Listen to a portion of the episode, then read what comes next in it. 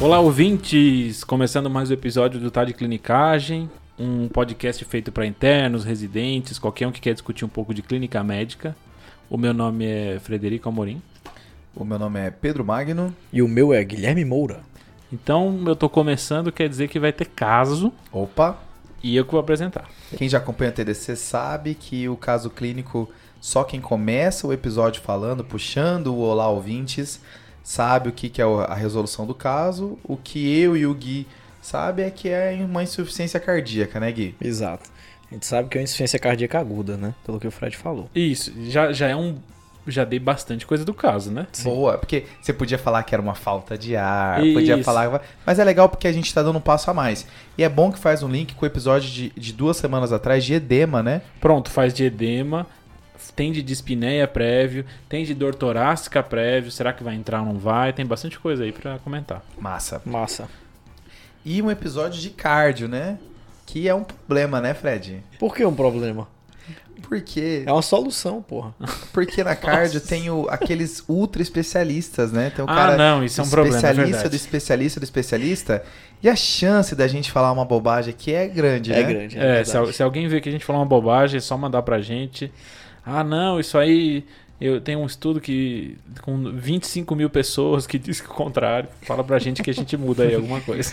Acharam uma esquina, 25 mil pessoas É. que fizeram isso tudo, né? Não, mas Não, a card se- é bom porque realmente tem muita não, evidência, isso, isso né? é a parte boa da card, é verdade. Cada trabalho tem 50 mil pessoas. Enquanto isso, nas outras, né? Três pessoas, quatro. Eu não sei se os nossos ouvintes eles têm a noção de que o Fred é um dos caras que mais gosta de evidência e tá fazendo infecto, né, Fred? Que é uma coisa que não tem uma evidência tão forte assim, né? Cara, principalmente o que a gente mais usa que é dar antibiótico pra pessoa. Antibiótico por né? sete dias, Meu velho. Isso Deus do céu. Hã? Antibiótico 7 dias, 10 dias. Não, e você vê que é- é- vai diminuindo. É 14, é 7, é 5. Daqui a Bom. pouco nem precisa, né? Nem precisa. Daqui a pouco vai ser em bolos. Então, pessoal, vamos começar? Vamos lá. Vamos nessa. Bora. Lembrando os nossos ouvintes que a gente estimula vocês a fazerem as pausas junto com a gente, né? Toda vez que o Fred dá uma alíquota de informação nova, que pense assim, poxa, o que, que eu falei com essa informação, o que, que eu pediria de exame, o que, que é interessante, uma frase massa de se falar, que se eu tivesse ali na mesa com o pessoal eu falaria também. E aí manda essa frase pra gente, né? Top. O pessoal compartilha muita coisa interessante com a gente no Instagram, no e-mail, coisa que a gente não tinha ideia, assim. E aí é, é bacana que a gente vai crescendo esse, essa comunidade. Nossa. Com certeza. E tem um novo quadro agora, né? Do Fala Ouvinte. Se vocês virem alguma coisa interessante, algum comentário, mandem pra gente. Que até em forma de vídeo que a gente coloca vocês lá, fica bem legal. Já é tem áudio, dois. vídeo. Áudio, vídeo, sim. Da forma como vocês se sentirem melhor. A- as duas primeiras foram com áudio com foto. Top. Só estruturando um pouquinho, então eu vou começar primeiro falando da história. Aí vai ter uma pausa para eles comentarem. Depois eu vou falar do exame físico. Aí uma pausa para eles comentarem. Primeira alíquota de exames. E aí, se precisar, uma segunda alíquota de exames aí. Fechou? Se precisar. Então, se precisar. é, se a gente conseguir, tá, Gui? Se a gente conseguir alcançar. Fechou então. Então, pessoal, o caso de hoje é uma mulher de 44 anos, solteira, professora, natural e procedente de São Paulo. Ela de prévio tem uma hepatite C. A hepatite C foi um diagnóstico há 4, 6 meses, mais ou menos, ela não sabia di- dizer direito quando foi. E ela começou a terapia com os, os novos antivirais há mais ou menos um mês. Ela não sabe referir o nome desses antivirais e também não sabe referir se teve alguma alteração hepática é, secundária à hepatite C. Além disso, ela não tem nenhuma outra comorbidade, ela não é hipertensa, diabética, hipotiroideia, nunca fumou, bebeu, nem usou algum tipo de droga, não tem alergia nenhuma cirurgia prévia. Então esse é o, ela antes de você conhecer. Tá. O que, que ela, qual foi a, a queixa dela? Então ela começou há mais ou menos duas a três semanas com uma sensação de peso nos membros inferiores. Uma semana depois, então há mais ou menos duas semanas, ela começou inchaço nesse no- nos membros inferiores, Tá bem. que ela achou que foi progressivo esse inchaço. E aí há mais ou menos uma semana, ela começou uma dispneia. Ela fala que essa dispneia, então tentando delimitar melhor a dispneia, era aos médios para mínimos esforços, progressiva também, associada a ortopneia e dispneia paroxística noturna. Ok. Perfeito. Ela não teve tosse, não teve coriza, congestão nasal ou dinofagia. Lembrando que isso é um caso de dezembro do ano passado. Então é pré-pandemia. Não teve dor torácica, palpitação ou síncope, não teve febre, mialgia, dor abdominal ou alterações urinárias. No finalzinho ela comentou que achou também que a barriga dela parecia que estava aumentando um pouco nesse tempo. E aí, pessoal, o que, que vocês acham? Bom, né, Gui? A gente tá num episódio de insuficiência cardíaca, né? É, parece aquelas aulas que você vai, por exemplo, assim, você tá numa aula de lesão renal aguda, aí a- o professor faz um caso e fala, por qual é a causa do náusea e vômito desse paciente? aí a- alguém chuta, lesão renal aguda, né? Uremia. Aí fica fácil, né? Então quando a gente Exatamente. pega esse edema, pega esses sintomas, parece mesmo que o, o Fred tá querendo dar uma insuficiência cardíaca pra gente, né? Então, Pedrão, como você falou aí, né? A gente já sabe que o episódio é de IC. E quando a gente vai fazer o diagnóstico de insuficiência cardíaca, a gente usa os clássicos critérios de Framingham, né? E pela história que o Fred falou, essa mulher, essa paciente, ela já fecha, porque a gente pode fechar com dois critérios maiores, Tá. tá? Ou um critério maior e dois menores. E ela já tem o quê? Dispneia paroxística noturna, que é um critério maior, e ela tem dois critérios menores, porque tem dispneia aos esforços e edema bilateral nos tornozelos. Legal. Tá. Então só com a história eu já fecho que essa paciente tem IC. Sim. Os critérios de Framingham, lembrando, não frisando, não são perfeitos, tá?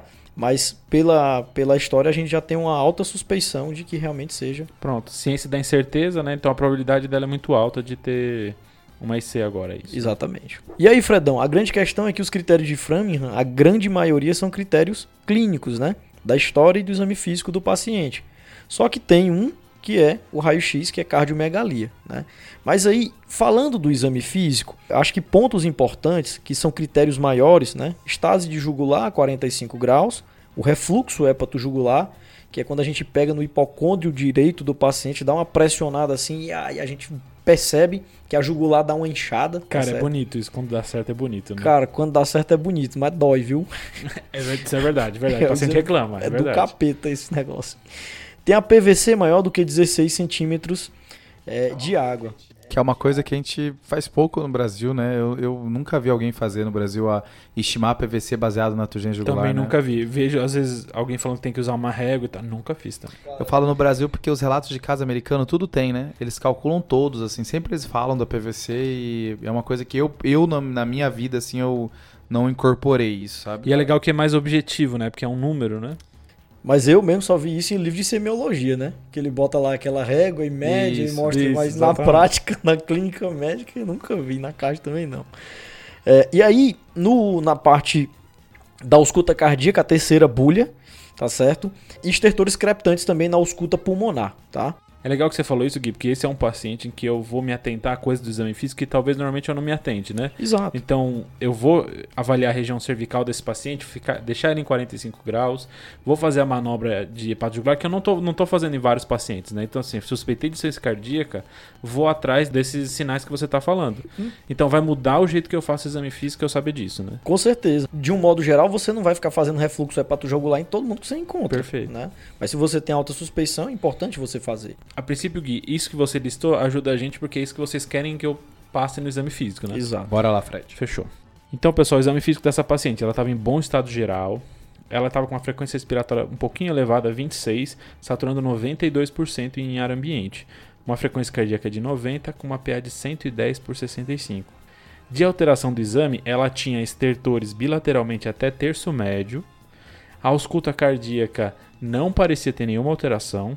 O abdômen, ela tinha é, reflexo hepatojugular presente e tinha turgência jugular a 45 graus. Então, Boa. tinha os dois. Ela tinha um edema duas cruzes em quatro até joelhos. E aí na, na avaliação do membro inferior, você percebe que ela tinha umas lesões purpúricas em membros inferiores. Opa! E aí você pergunta para a paciente. E você percebe também ao andar que ela tem um pé caído à direita. Opa! Nossa! E aí você pergunta para a paciente e ela comenta que ela fazia uma investigação com o neuro, porque ela tinha um diagnóstico, e aí você vê pelo prontuário, Cri, cri, cri. de uma mononeurite múltipla. Tá. Essa mononeurite múltipla foi diagnosticada algumas semanas antes, foi associado à hepatite C, foi feita uma suspeita de uma doença que você já comentou aí, Gui, zoando, que é a crioglobulinemia, né? Sim. Só que a dosagem de crioglobulinas veio normal. A princípio, então eles, eles ficaram nessa dúvida, será que é ou não é? Não, e existe um problema nisso, né? Porque dosagem de crioglobulina é, um, é todo um processo, né? Pronto, exato. Então falar que veio normal, mas assim, será que foi feito da maneira ideal, né? Exato. Porque Sempre tem que- essa pergunta, né? Porque tem uma condição ideal da crioglobulina ser dosada e ser medida, então é uma coisa bem mais complexa, né? Só- não é só falar que é negativo, né? É Exato. se o método inteiro foi perfeito e aí sim é negativo, né? Sim. Uma coisa que às vezes ajuda é complemento, né, Fred? Top. C4 cai, C3 fica normal, né? Top. É uma daquelas causas que derruba complemento, né? De, de o que faz glomerulopatia que derruba complemento. É porque aqui é legal porque derruba só C4, né? E crio tem quatro letras. Drop the mic. É, mas aí essa mononeurite múltipla foi avaliada pela neurologia.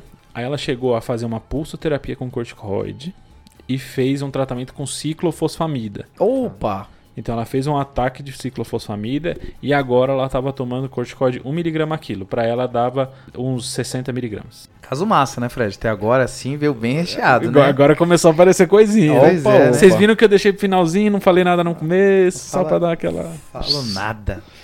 Então, pessoal, com esse exame físico, o que, que vocês pensam? Eu acho que o, o Gui já tinha dado a deixa, né? Ela praticamente fez o bingo aqui do, do, do critério de Framingham. E alguns dos sinais que ela tem, além de estar nos critérios de Framingham, eles têm maior probabilidade, né? Eles aumentam a chance de ser insuficiência cardíaca, né? Então tem aquela série do JAMA, pessoal, que a gente já citou várias vezes aqui no TDC, que é de exame clínico racional. né? Boa. Existem alguns achados que aumentam muito a probabilidade do paciente ter determinada doença. No caso da insuficiência cardíaca, é, que essa paciente apresenta, o refluxo hepatojugular tem uma razão de verossimilhança de 6,4.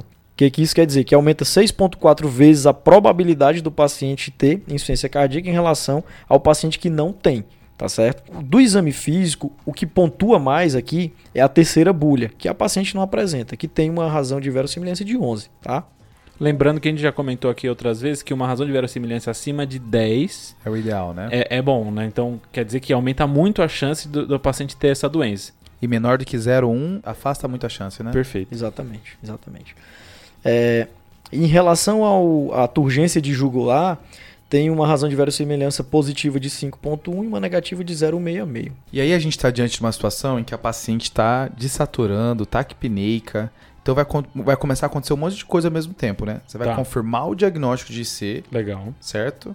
Você vai tentar achar o motivo dela estar com insuficiência cardíaca, já que ela não tinha um diagnóstico que, que abriu agora, né? Então acho que a ideia do episódio hoje é a gente trazer essa visão. Legal. E a gente vai tentar dando suporte para ela, né? Enquanto Porque- tá rolando tudo Enquanto isso. tá né? rolando tudo isso, porque você não pode, você não tem tempo de esperar. Ela tá saturando 92. Perfeito. Uma pessoa de 44 anos saturar 92 é um absurdo, Não né? é normal. Não, é, não, não dá pra forçar. Ah, mas eu já vi um DPOC saturar isso e ficou bem, assim, É. né? Tá? Então, então as coisas vão acontecendo ao mesmo tempo. E, e falando da primeiro ponto, do diagnóstico de C, por mais que é um diagnóstico clínico, o, o, o score de Framingham é bem estabelecido, mas existe a recomendação da gente pedir eco para todos os pacientes com insuficiência cardíaca, né, Gui? Exatamente, Pedrão. É, para IC aguda, a gente tem recomendação de classe 1 por todos os guidelines, no brasileiro, no europeu, para solicitar um ecocardiograma, tá certo? Lembrando, pessoal, que IC aguda, a gente tem a insuficiência cardíaca crônica descompensada, tá certo? Que é algo em torno de 70% do que a gente vê no pronto-socorro. E a gente tem também a IC aguda, que a gente chama de de novo, ou seja, uma nova IC aguda, que é o caso dessa paciente. E além do ecocardiograma, é interessante a gente ter, inicialmente, né, que a gente tem maior disponibilidade do eletrocardiograma, tá certo? É, porque tem local que pra fazer o eco demora, né? Gui? Exato, não é todo lugar que a gente tem disponibilidade, mas o eletro geralmente a gente tem e o raio-x a gente tem também, tá certo? E o raio-x, pessoal, só para falar uma coisa importante, ele entra em um dos critérios maiores de Framingham, tá? Que entra a cardiomegalia a gente vê através do raio-x, tá bom? Acho legal você mencionar isso porque a cardiomegalia está principalmente relacionada aos processos de insuficiência cardíaca mais crônicas, né? Uma insuficiência cardíaca que abriu muito agudo e aí não tem um tempo ideal, né? Talvez seja mais dias, não semanas, como é o caso do nosso paciente.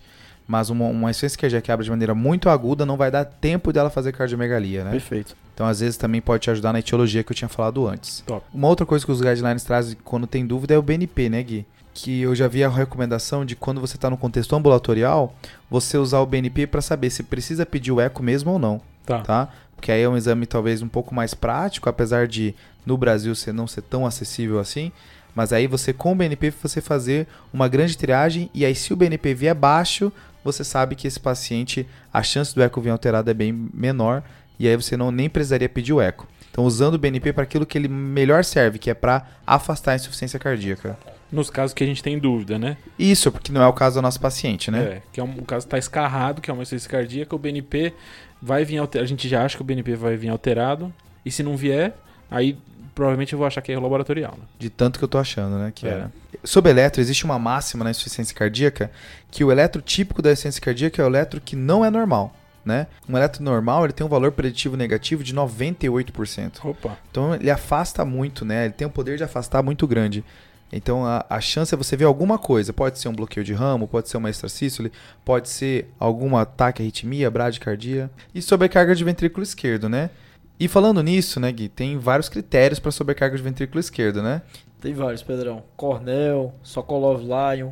E o que eu conheço de melhor acurácia é o Home Hilt Estes. Que é uma loucura, né? Um monte de critério, vai pontuando. Tem um que eu gosto, que tem uma acurácia bem boa também, que chama Pegueiro Lopreste. Nossa, parece nome de narcotraficante colombiano. Pronto, boa, boa, parece mesmo. E o Pegueiro Lopreste ele é bacana porque você vai pegar o S de V4 e mais um S de algum continente à sua escolha. Você pega o maior S do eletro e soma com o S de V4. Se der maior do que 23 na mulher ou mo- 28 no homem, já também fala a favor de sobrecarga de ventrículo esquerdo. Sabe o que parece isso? O Pedrão tava lá procurando vários critérios, achou um nome que ele nunca tinha ouvido falar e quis brilhar agora falando agora. É, é- foi isso que aconteceu. E é pra isso que eu vim pra esse episódio. A Eu- partir de agora, vai que é sua, Gui.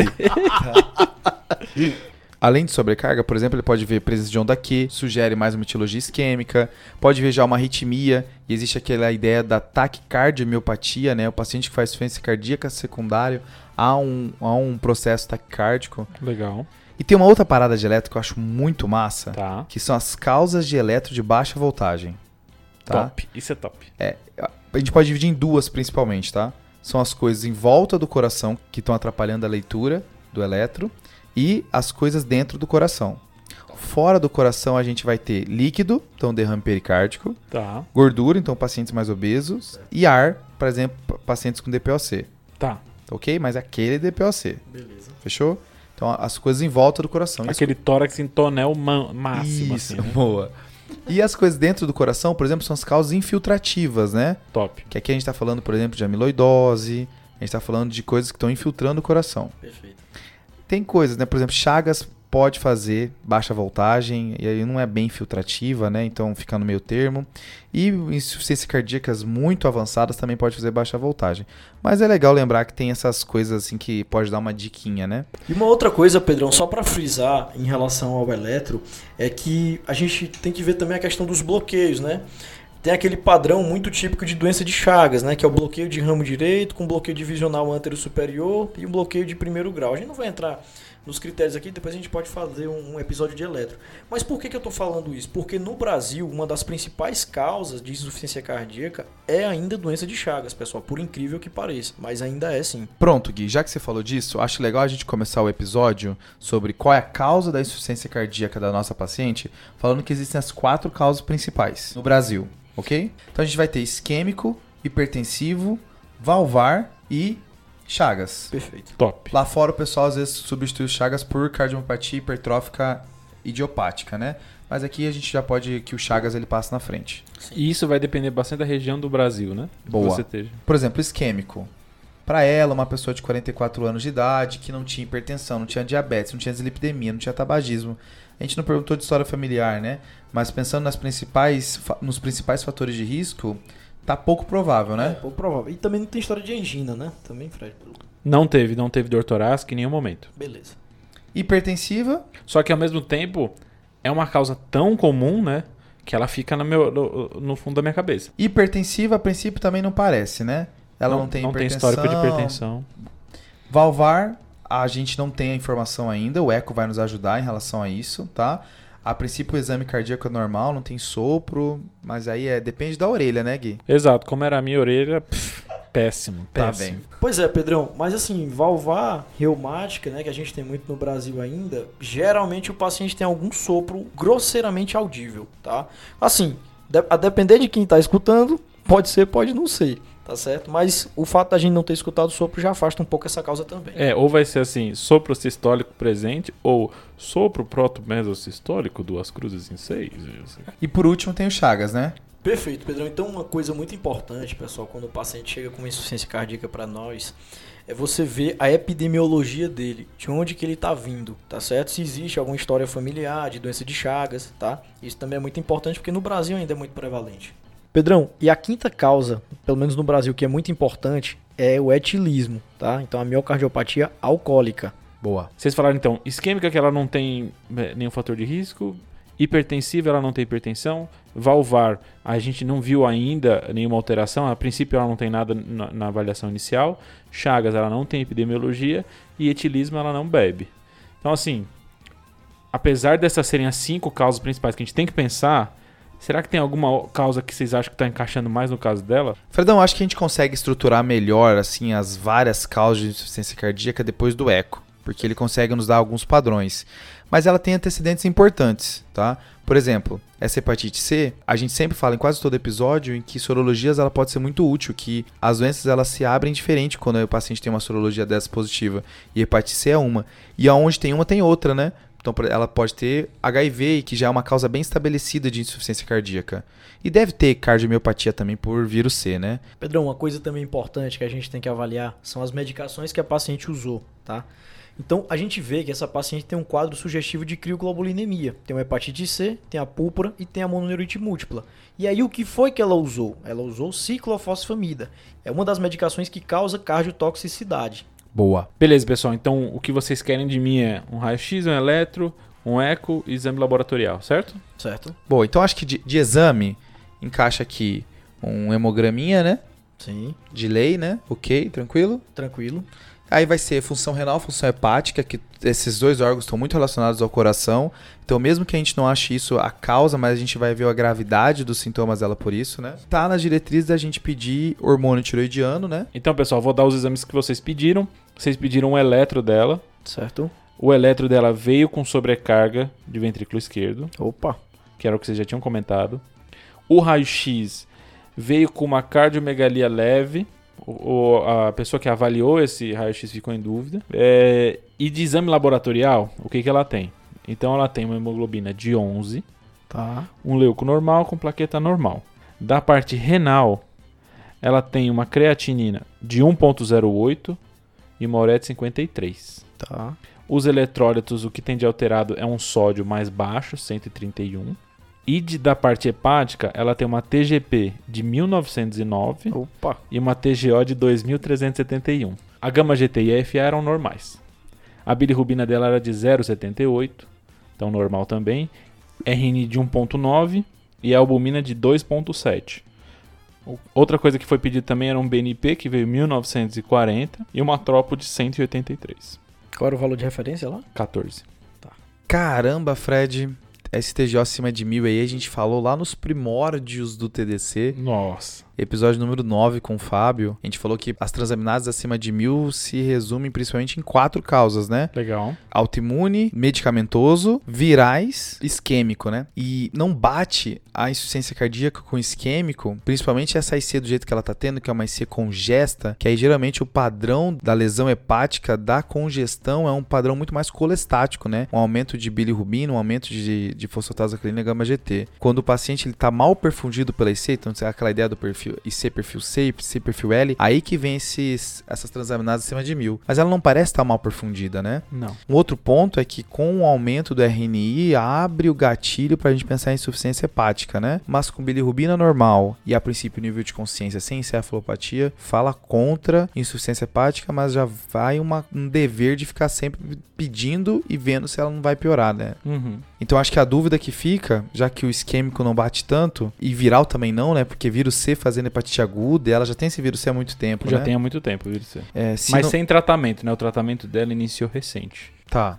Mas fica na dúvida se a ideia do Gui antes, né? Que será que a ciclofosfamida também não fez mal pro fígado? Acho que é o que eu checaria agora. Pedrão, em relação a esse sódio, né, um sódio um pouco diminuído, a gente sabe que o sódio tem correlação prognóstica nos quadros de insuficiência cardíaca, né? Então, se o paciente tem um sódio um pouco mais baixo, é um marcador de mau prognóstico, né? Mas eu imaginava isso, Gui, uma- tipo assim, o, o cara que tem, ah, eu tenho 30 anos de ser, uma coisa bem mais no final, assim. Sim. Não, mas é, nas insuficiências cardíacas agudas pode acontecer também. Boa. E essa albumina aí, eu acho que o Fred quer me passar a vibe do que isso é disfunção hepática, né? Mas talvez seja também um marcador inflamatório, né? Lembrar que a albumina ela cai num processo inflamatório. Sim. E a gente não falou ainda, mas ela pode ter uma miocardite, né? I- Sim. idade ela tem. E o eco, Fredão? Então, pessoal, o tão esperado eco de vocês.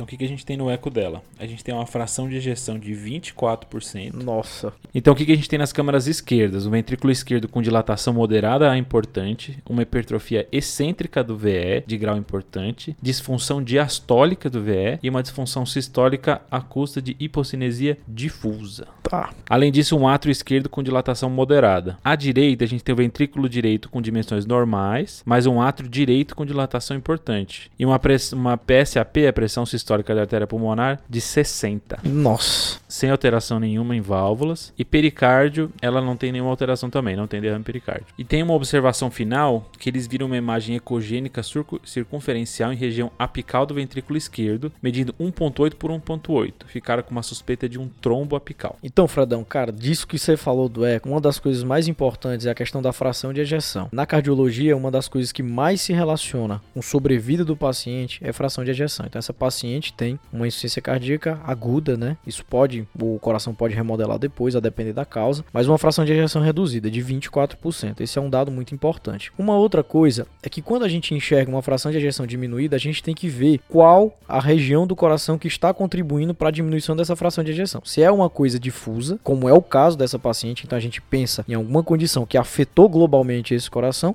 ou se é setorizada. Geralmente, quando é setorizada, a gente pensa em doença coronariana. Mas no caso dessa paciente, foi alguma coisa difusa que acometeu esse coração. Então aí você já me falou a terceira coisa do episódio que indica a causa de uma insuficiência cardíaca pelo eco, né? A gente já falou de valvar, pericárdio o Fred descreveu, a gente não aprofundou, mas pericárdio pode fazer também uma Sim. IC. E agora, se for segmentar, fala muito a favor de isquêmico, né? Isso. Eu li no local que as miocardiopatias inflamatórias também podem fazer segmentar às vezes, mas com certeza o mais comum é isquêmico, né? O mais comum é isquêmico. Então vamos lá, vamos tentar organizar o nosso pensamento em relação à causa de insuficiência cardíaca.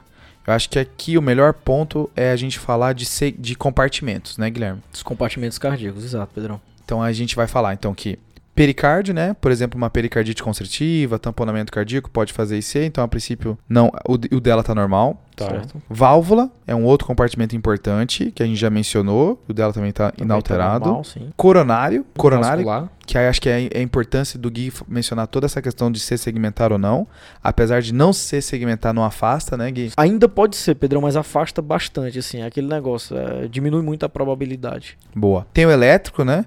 Que a arritmia também pode fazer a, a- insuficiência cardíaca. Só um adendo, Pedrão, em relação à parte elétrica, né, de um modo geral, ela agudamente pode causar uma insuficiência cardíaca. Então, por exemplo, o cara que tem uma arritmia maligna, uma TV, uma FV. Só que cronicamente também pode dar alteração muscular, pelas taquicardias principalmente. Eu lembro de uma vez de uma paciente que ela tinha uma, uma insuficiência cardíaca pelo uso de Berotec. Ela usava Caramba. muito Berotec, pois é. E aí, taquicardizou o coração durante muito tempo e isso causou uma lesão muscular. É legal também lembrar que o paciente que tem C, pela dilatação, pode ter uma arritmia secundária à IC, né? Tanto a arritmia pode causar IC, quanto a IC pode facilitar ter arritmia. Sim, né? porque quando dilata, remodela, pode ter alteração do tecido elétrico cardíaco, né? E depois de pericárdio, válvula, vascular e ritmo, a gente deixou por último o miocárdio.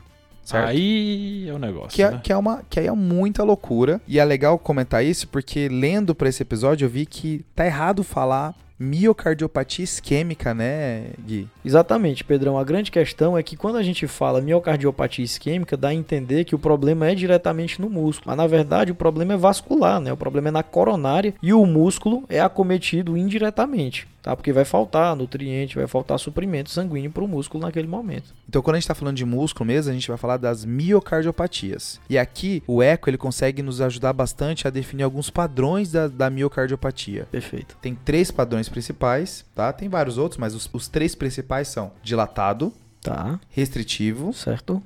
e hipertrófico, Perfeito. ok? Então, mencionando um pouquinho de cada padrão, a restritiva vai ser geralmente um padrão de fração de ejeção preservada, apesar de poder também ao longo do tempo fazer fração de ejeção reduzida. E aqui os principais são amiloidose, radiação prévia. Algumas medicações podem fazer esse padrão restritivo, por exemplo, os antracíclicos e esclerodermia. Perfeito. Pedro, assim, de um modo geral, as miocardiopatias restritivas, elas você pensa geralmente em doenças que estão infiltrando o coração, entendeu? Ou inflamando o coração também. Por exemplo, a sarcoidose, hemocromatose. Então são doenças que causam padrão. Quando, quando você pensa em restritivo, pense em alguma coisa que está infiltrando o coração, alguma coisa que está fibrosando o coração. Top. Aí da hipertrófica, né? As principais aqui vai ser obesidade, amiloidose também. Pedrão, e a própria cardiomiopatia hipertrófica também é muito Isso. importante. Que, lembrando, é uma das principais causas de morte súbita em atletas, tá? Boa. Ah, essa é a famosa que o, o cara tá jogando bola e dá uma parada no meio do campo, né? Exatamente. E por último tem a dilatada. Aí é um mundo, né, Gui? Aí é o principal padrão, né? Nas insuficiências cardíacas são as dilatadas. É um mundo sem fim.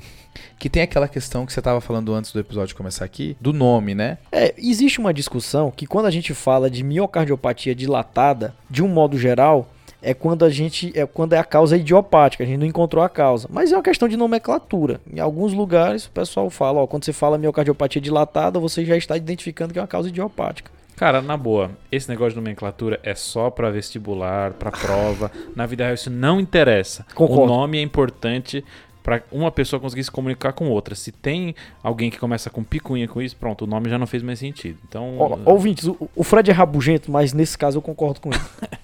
Eu acho bacana porque dentro das dilatadas, metade é idiopático. Aí já Exato. quebra, né? É Aí- muita coisa. Muita coisa. Então a gente vai citar algumas outras coisas, apesar da maioria ser idiopático, né? Então, por exemplo, isquêmico é uma faixa importante, 7% delas vão ser isquêmicos. certo? Tem também os infecciosos, né? As miocardite virais, HIV entra aqui, Chagas entra aqui. Certo. Tá? As tóxicas, por exemplo, drogas, álcool, como a gente já tinha mencionado, né? Alguns medicamentos. Inflamatório, então tem a miocardite eosinofílica, tem algumas doenças do tecido conjuntivo também podem fazer Top. as miocardiopatias dilatadas. Nutricionais, Fred.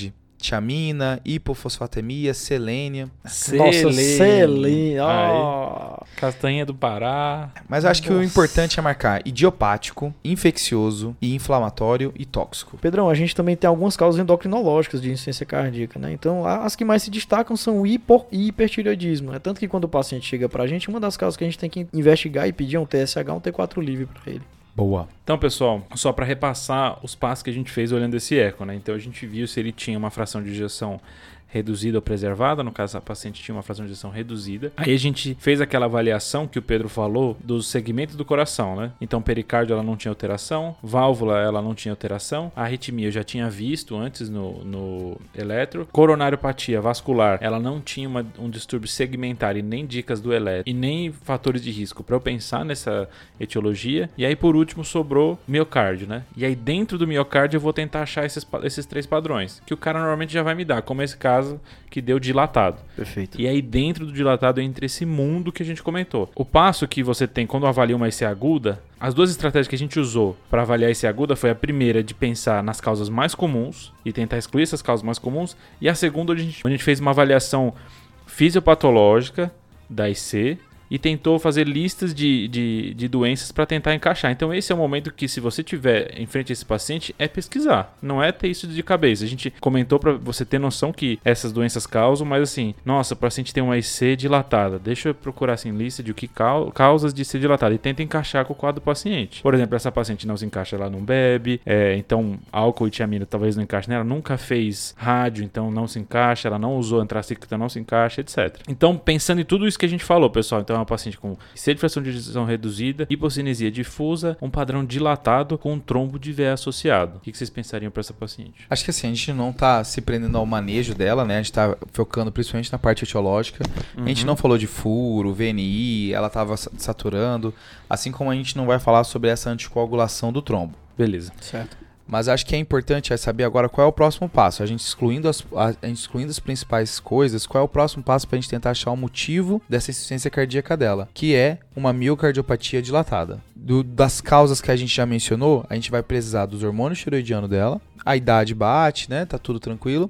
E o resto da sorologia que eu tinha mencionado do HIV. Sim, do HIV. E ela tem essa tropa elevada, né? Que fala a favor de uma injúria miocárdica, né? A gente não sabe o que se se é isquemia, mas também pode ser uma miocardite, né? Que a gente tá nesse quadro da- das causas de miocardiopatia dilatadas. Então a gente vai precisar seriar para ver como é que vai se comportar essa troponina, né? Então, Pedrão, a tropo foi repetida e não curvou. Tá bem. E que no, no episódio 54 a gente comenta mais sobre troponina, né? Exato. Então, tropo não curvou, provas tiroidianas normais, HIV não reagiu. E aí existe um fluxograma nas cardiomiopatias, que é quando você está diante de uma cardiomiopatia não explicada, que você não está claro, ela não é um, como, como o Fred já mencionou, ela não é um usuário de álcool, não tem alguma coisa óbvia causando essa cardiomiopatia, você vai definir dois tipos de paciente. Tá, O paciente instável e o paciente estável. legal. O paciente instável, você precisa do diagnóstico mais rápido, porque a terapêutica vai depender disso. Aham, E aqui o exame de escolha deve ser a biópsia endomiocárdica, né? tá. Mas numa paciente que está estável, que não está precisando de ajuda de ino- de inotrópico, não está com alguma arritmia grave, você pode ir para ressonância cardíaca, Legal. Certo. que ela consegue com alguns padrões também te ajudar a identificar qual é a causa disso. Aham. A ressonância ela tem vários padrões que ela consegue identificar a causa, né? Ela consegue falar se é isquêmico, não isquêmico. Dos não isquêmicos ela vai- pode falar de miocardite, amiloidose, sarcoidose, chagas, tudo isso existe padrões que ela consegue te ajudar a facilitar o diagnóstico. Então depende da estabilidade do paciente e a princípio o nosso paciente está estável, né? Então aí o próximo passo para ela deve ser uma ressonância. Pessoal, então a próxima alíquota vai dar o diagnóstico. Se vocês quiserem chutar o que vocês acham. Se eu pudesse chutar, Fredão, eu chutaria miocardite causada pela ciclofosfamida. Eu acho que entra também no contexto da hepatite dela, Sim. né? Acho que a gente consegue juntar bastante coisa nisso, só- nisso tudo, né? É, em medicina de um modo geral é aquilo que a gente sempre fala aqui no TDC, né? Sempre você procura achar uma causa que está causando todo o quadro clínico do paciente, tá? Então eu acho que a ciclofosfamida ela se encaixaria bem, tanto causando a lesão do miocárdio, né? A miocardite e causando também a lesão hepática, que em altas doses a gente já viu que pode causar. Tá, Pedrão? Eu vou na do Gui, viu? Eu vou na do Gui. O Gui cantou essa pedra da. Quando, quando você falou a ciclofosfamida, o Gui já se emocionou aqui do É, ele lado. deu uma, uh! É, então eu vou. eu- Como é que eu vou contrariar o Guilherme Moura? Toda pessoa que fez isso um dia se arrependeu. Então, pessoal, só um resumão do que aconteceu com a paciente. Então, ela, depois dessa avaliação inicial, ela piorou, precisou para UTI, não ficou entubada, mas fo- foi feito VNI, furo, etc. Tá bem. Aí ela começou a melhorar da IC. Com essa melhora da IC, foi visto que as provas hepáticas foram melhorando. E ficou a suspeita na ocasião de que essa alteração hepática toda era secundária IC mesmo. Ou melhorou com o tempo, né? Pode ser. E aí foi solicitado na época uma ressonância, que nem você comentou. Re- o resultado da ressonância é uma disfunção sistólica biventricular Tá. sem edema ou realce tardio, achados compatíveis com cardiomiopatia dilatada de etiologia não isquêmica, sem sinais inflamatórios no momento. Então ficou um diagnóstico presumido de IC secundária ciclofosfamida, foi suspensa a nova dose da medicação, que ia ser feito um novo ciclo, e foi mudado o tratamento de mononeurite múltipla para ela. Com o tratamento da IC ela melhorou, e aí com a suspensão da ciclofosfamida, com o tempo a fração de injeção dela foi melhorando. Casão, viu, Fred? Casão. Top esse caso, top. né? Esse Top. caso é o caso. Ficou, aí, só um a mais, ficou essa dúvida da hepatite C e os antivirais, né? A hepatite C a gente tinha visto que na época que podia causar uma miocardite, mas a gente ficou meio assim, ela já estava tratando. Será que era isso mesmo? E dos antivirais, o que a gente viu é que eles podem causar bastante bradiarritmia, mas miocardiopatia, a gente não viu essa associação dos antivirais para hepatite C com, com esse quadro. Então ficou suspeita muito maior de ciclofosfamida. Fre- Fredão, só um adendo. Em relação à cardiotoxicidade né, das, dessas drogas, ela se divide em tipo 1 e tipo 2. Em tipo 1, geralmente são as antraciclinas, né? Elas causam uma lesão que é permanente, causa fibrose, não há muita reversão. O famoso doxorubicina, né? Exatamente. Que é usado para câncer de mama, para câncer de pulmão, vários tipos de neoplasia. Existe a tipo 2, que geralmente há uma reversão quando você suspende a droga. É, esse é o caso dessa paciente, provavelmente, é por ciclofosfamida, né? Você suspendeu a droga e a fração de injeção e a função cardíaca volta ao normal. É, lembrando que cardiotoxicidade não é um efeito colateral comum das drogas, né? Diferente de nefrotoxicidade, etc. Não, E- o rim é tudo, né? Rim é tudo. Tudo. Respirou, faz mal pro rim. Mas aí de cardiotoxicidade o que fica na cabeça são principalmente os anta- antracílicos que você comentou, Gui. Então, principalmente doxorubicina. E até tem a maioria dos protocolos de quimioterapia faz um eco antes de começar a quimioterapia para fazer essa avaliação. Trastuzumab é outro famoso que pode causar. 5-FU e a ciclofosfamida. Perfeito. E uma discussão que se tem também, Fred, em relação a essa caixa de toxicidade é que é indicação de você suspender a droga, a depender uhum. do grau, porque a insuficiência cardíaca ela mata muito mais rápido do que muitos cânceres, entendeu? Então, uhum. se você coloca na balança, naquele momento vale mais a pena você suspender a droga ou, ou trocar o esquema quimioterápico, entendeu? Vai ser uma discussão boa do onco com o cardio, né? Uma coisa que eu queria falar é que a ressonância ela não bateu o martelo que é medicamentoso. Perfeito. Né? Aí existe o conceito de incerteza diagnóstica. Perfeito. Como a paciente estava em melhora, você conseguiu através da ressonância afastar várias outras causas, você assume que talvez seja disso, mas fica com aquele incômodo de que você não conseguiu bater o martelo, conseguiu provar por A mais B que, que fechou isso. Então é uma paciente que você vai precisar fazer um acompanhamento e perceber se vai mudar, ter alguma mudança no padrão da doença dela. Perfeito. A tendência é que com a retirada do medicamento, se, se, a gente, se for isso mesmo a causa, ela vai ficar bem. Mas fica essa incerteza, fica esse incômodo e a gente tem que acompanhar esse paciente de perto, né? Com certeza. Ah, cara, é aquela coisa, né? Em medicina, muitas vezes a gente fecha o diagnóstico com o tempo tempo, né? Então tem até aquela coisa do, do médico do dia seguinte. Você tá de plantão ali no, no, no, no front, e no outro dia o cara chega, tudo já aconteceu, ele fala, olha para trás, nossa, como é que você não diagnosticou isso? Mas agora que você tá vendo, né? O tempo passou, maravilha. É a mesma coisa desse caso. Mais que isso, né, Gui? A gente trabalha muito com incerteza diagnóstico. Muitas vezes a gente trata coisas sem ter a absoluta certeza, a prova anatomopatológica do que é. Então, conforme a sua incerteza ela é maior, você tem que acompanhar esse paciente mais de perto para saber se, com o tempo, que é o que você disse, vai ter alguma mudança do padrão padrão, né? Cara, esse negócio de confirmar diagnóstico ou excluir diagnóstico são palavras tão erradas de, de falar assim, ah, faz esse teste para excluir isso. Que na ou... faculdade isso para mim, pra mim era óbvio, era uma coisa exato, que só existia. Exato. É conforme você vai percebendo que na real é tudo grandes probabilidades mesmo. E para né? explicar isso pro paciente, que ele fala assim, doutor, mas tá excluído isso? Tem certeza que eu tenho isso, eu não tenho isso? Até você explicar isso é difícil. Isso aí é difícil você aceitar isso primeiro, né? E, depois, e agora falar pro paciente é mais difícil ainda, né? Fechamos, pessoal? Fechado. Fechamos. E aí, pessoal, muito difícil não? Não, caso top. Caso top. Top. Top. Muito bom. E chegou a hora dos salves, né, pessoal? Pô, Pedrão, eu queria mandar um salve pra Bianca e pra Flávia da Medicina de Barretos. A Bianca é do sexto ano, falou pra gente que fica ansiosa em cada episódio e ela falou que respondeu o desafio da semana com a amiga dela, que é a Flávia, que pensaram juntos. Então, um abraço pra Bianca e pra Flávia. Um abraço. Boa, Bianca. Eu queria mandar um salve, pessoal, pro Cássio Egídio. Ele mandou um e-mail pra gente aqui super bacana, tá certo? Não sei de onde é que ele é, mas um abraço aí, um salve, um alô, como a gente fala no Nordeste pro Cássio. Ele mandou falando a respeito por que, que o SUS não usa os novos anticoagulantes, né? No episódio de no episódio de FA a gente se, se, até se questionou, né? Por que, que o SUS não, não usa os novos anticoagulantes uma vez que a varfarina tem que ficar fazendo TAP, INR e a gente pensou que fosse mais caro. Mas o Cássio mandou aqui é, alguns trabalhos, algumas revisões dizendo que na verdade é mais barato mesmo com os TPs. Então muito obrigado, Cássio. Um, um salve, um alô, um abraço. Boa, boa, Gui. Agora, Pedrão, você tem algum salve? Meu salve, Fredão, vai pro Luiz Felipe Lobo. Ele faz neurocirurgia no hospital HMSA. Ele mandou uma mensagem dizendo que ele ouve a gente no carro e que a irmã dele, que é advogada, ouve e agora começou a ouvir sem ele o TDC. Meu Deus! E recomenda para outras pessoas. massa, né? Top, top Muito demais. Massa. Meu Deus. É, valeu, abraço, Luiz.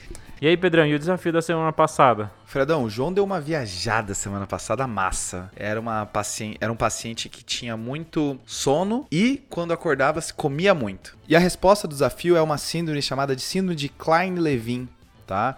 Também conhecida como síndrome da bela adormecida, né? Ela é uma das, ela é uma das síndromes que está caracterizada nos distúrbios de hipersonolência, junto com uma famosa síndrome da narcolepsia. E ela é uma e ela é caracterizada junto com outras síndromes de hipersonolência, que tem uma bem famosa, que é a da narcolepsia. Já ouviu falar? Top, já peguei paciente, top, top. E ela é caracterizada por momentos episódicos de hipersonolência, onde a pessoa pode ter distúrbios cognitivos, alteração do estado de percepção e pode ter essa história de polifagia e hipersexualidade também. As pessoas que acertaram, eu foram algumas, né? Eu vou citar as duas primeiras. Um foi o Breno Jacome, também lá do Rio Grande do Norte, amigo do Felipe Uchiu, que tá acertando o desafio seguido aqui, que mandou um salve lá pro Hospital Central Coronel Pedro Germano. E o outro que acertou é o Lucas Silva. Ele é um R1 da Neuro lá da, do Hospital Universitário da UFS de Sergipe e pediu encarecidamente um salve aí para ele. Já tá o salve mandado. Abraço, Lucas. Abraço. E aí ele pediu para mandar um salve pro Patrick, que é um residente da psiquiatria que deu uma ajudinha aí com, com o desafio. Abraço, Patrick. E aí, Pedrão? E desafio essa semana, tem ou não tem?